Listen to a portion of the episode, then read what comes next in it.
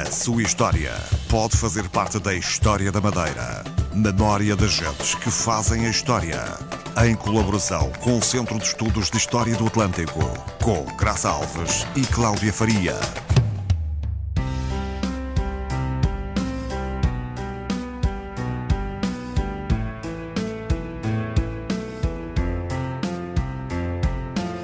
M vivia no campo.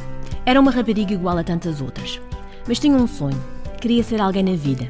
Queria estudar. Os pais fizeram um esforço, afinal seria um grande orgulho. M veio para a cidade estudar e tornou-se professora. Gostava da sua profissão.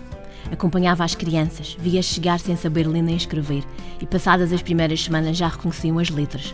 Não havia satisfação maior. Mas lá dentro, a vida era dura. Os meninos e as meninas tinham de ajudar os pais na fazenda. Muitos chegavam à escola já cansados e muitas vezes de estômago vazio. M tentava, por um lado, convencer os pais da importância dos meninos frequentarem a escola e, por outro, incentivava as crianças a querer aprender. Os dias corriam assim, devagar. M ocupava-se da escola e, quando chegava à casa, tomava conta dos pais. Vivia com eles. As irmãs e os irmãos foram saindo dali aos poucos, casando e formando família. M não. A sua vida era a escola e a casa. Um dia após o outro. Sempre igual. Semana após semana. Também sempre igual. As amigas também foram casando. Volta e meia, Emma olhava à sua volta e via toda a gente com família. Ela não. Continuava solteira, preenchendo os dias com a escola e os pais. Nem sempre lhe doía esta solidão. No entanto, havia vezes em que dava consigo desejando também ela ter alguém ao seu lado, um homem com quem partilhar o dia a dia. Mas não lhe interessava nenhum rapaz da freguesia. À saída da missa, ocasionalmente, sentia um olhar mais fixo, mais chamativo, mas quando, disfarçadamente, M procurava com os seus olhos, os olhos que lhe miravam intensamente, logo se sentia desiludida, ignorando resoluta a investida. Emma esperava um homem diferente. Não sabia bem explicar por que pensava assim.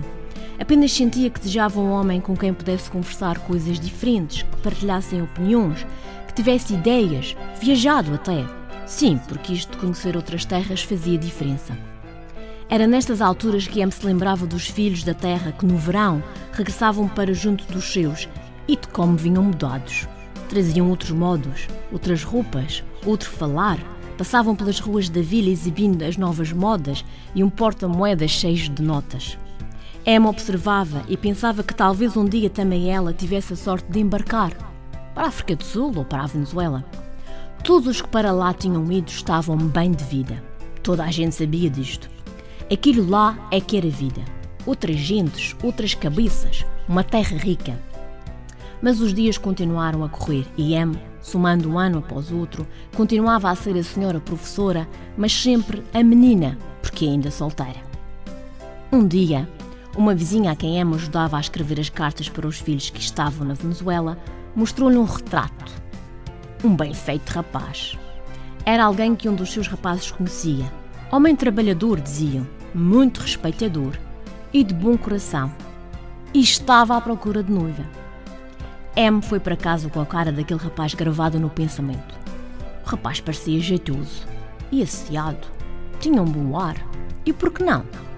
Os filhos da vizinha estavam todos bem. Ela sabia de tudo através das cartas. Só mandavam boas notícias e falavam sempre em dinheiro, muito dinheiro. Disse que sim.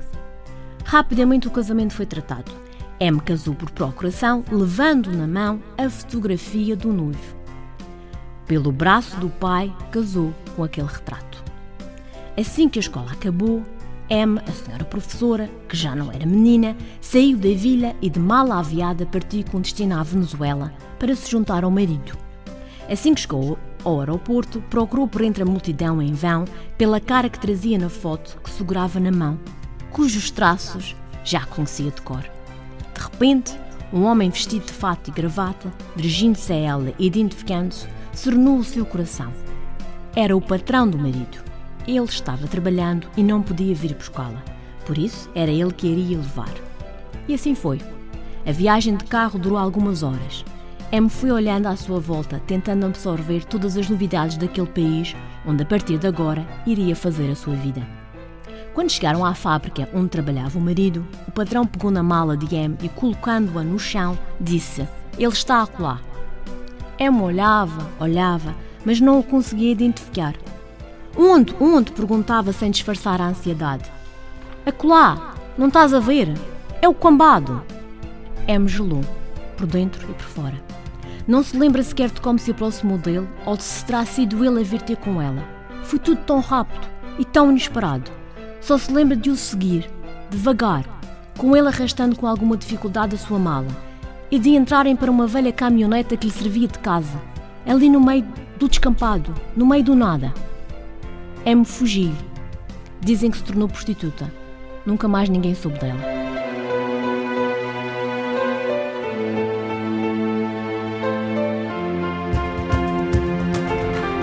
A sua história pode fazer parte da história da Madeira. Memória das gentes que fazem a história. Em colaboração com o Centro de Estudos de História do Atlântico, com Graça Alves e Cláudia Faria.